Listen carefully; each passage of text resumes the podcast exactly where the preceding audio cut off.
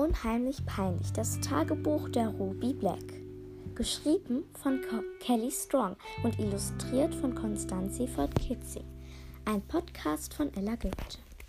Das Pfannkuchendrama, Kapitel 1. Ich sitze also in der Küche und lade mir eine ordentliche Portion Pfannkuchen auf den Teller, während meine Mutter die Erdbeersoße holt. Für einen heiligen Gral hält sie die Schüssel in beiden Händen und strahlt mich an. Ja, so sollte jeder Morgen beginnen. Oh nein, plötzlich stolpert meine Mutter und verliert das Gleichgewicht. Die Schüss, Schluss, Schüssel fliegt ihr aus den Händen.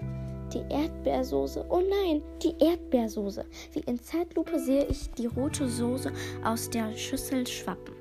Was ein phänomenaler Start in den Tag werden sollte, ergießt sich komplett über mein Kleid. Der Fleck sieht aus wie echtes Blut, freut sich Horatio und zückt direkt sein Handy, um ein paar Fotos zu machen. Und wie eine riesige Spinne, eine Blutspinne. Mann, ey, Leute, so kann ich doch nicht zur Schule gehen, jaule ich auf. In Gedanken renne ich bereits hoch in mein Zimmer, reiße die Schranktüren auf und scanne mögliche Outfits. Das geht nicht und das geht nicht, das auch nicht, das sowieso nicht. Ich habe nichts anzuziehen, alle meine schönen Klamotten sind in der Wäsche. Alle meine schönen Klamotten sind in der Wäsche, brülle ich. Panikartige Panik steigt in mir auf. Was mache ich denn jetzt? Während mein Kopf knallrot wird. Ja, ich. Ja, ich mache meinem Namen mal wieder alle Ehre, sagt meine Ma ganz gelassen. Schatz, reg dich doch nicht auf. Dann ziehst du einfach was Schickes von mir an. Es gibt für alles eine Lösung. Niemals, auf absolut keinen Fall werde ich die Sachen meiner Ma anziehen. Die Klamotten meiner Mutter gehen ja nicht gar nicht.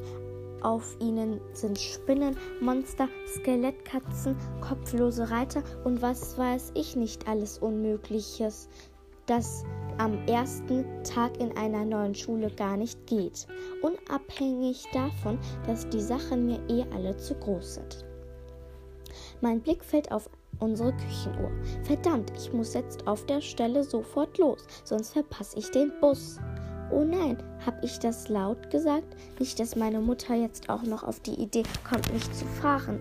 Ich fahr dich, Schatz, ruft meine Mutter im selben Moment. Nein, bitte nicht, bibbert mein innerer Schutzengel.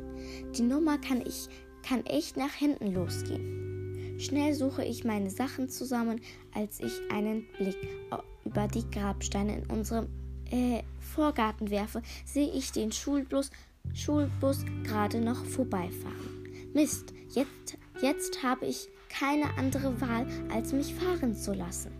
Ich darf am ersten Schultag doch auf gar keinen Fall zu spät kommen. Wir müssen jetzt trotzdem los, drängele ich. Ja, mein Madenküchlein, säuselt meine Ma.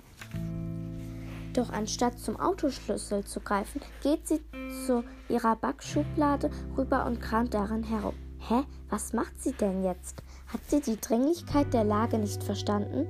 Tada! Triumphierend hält meine Mutter etwas Kleines Weißes in die Luft. Damit steuert sie direkt auf mich zu und drückt es auf mein Kleid. Dabei sagt sie, die Rettung für dein Kleid. Ein kreativer Umgang mit Problemen führt zu originellen Lösungen. Die anderen kichern. Ich kapiere gar nichts und laufe zum Garderobenspiegel. Da sehe ich es. Auf dem Fleck auf meinem Kleid kleben Zuckeraugen. Meine Mutter hat doch glatt Augen aus Zucker auf mein Kleid geklebt. Die sie verleihen der Erdbeersoßenspinne einen dämlichen, leicht schielenden Blick. Eins ist klar. Dieses Kleid kann ich auf gar keinen Fall anlassen. Aber mit dem Pulli von meiner Mutter würde ich mich erst recht blamieren. Da könnte ich mir gleich einen Müllsack anziehen oder mir einen Zettel mit dem Wort Vollidiot auf die Stirn kleben. Mist, ich muss jetzt echt los. Na toll, dann halt doch das Blutspinnenkleid. Seufzt.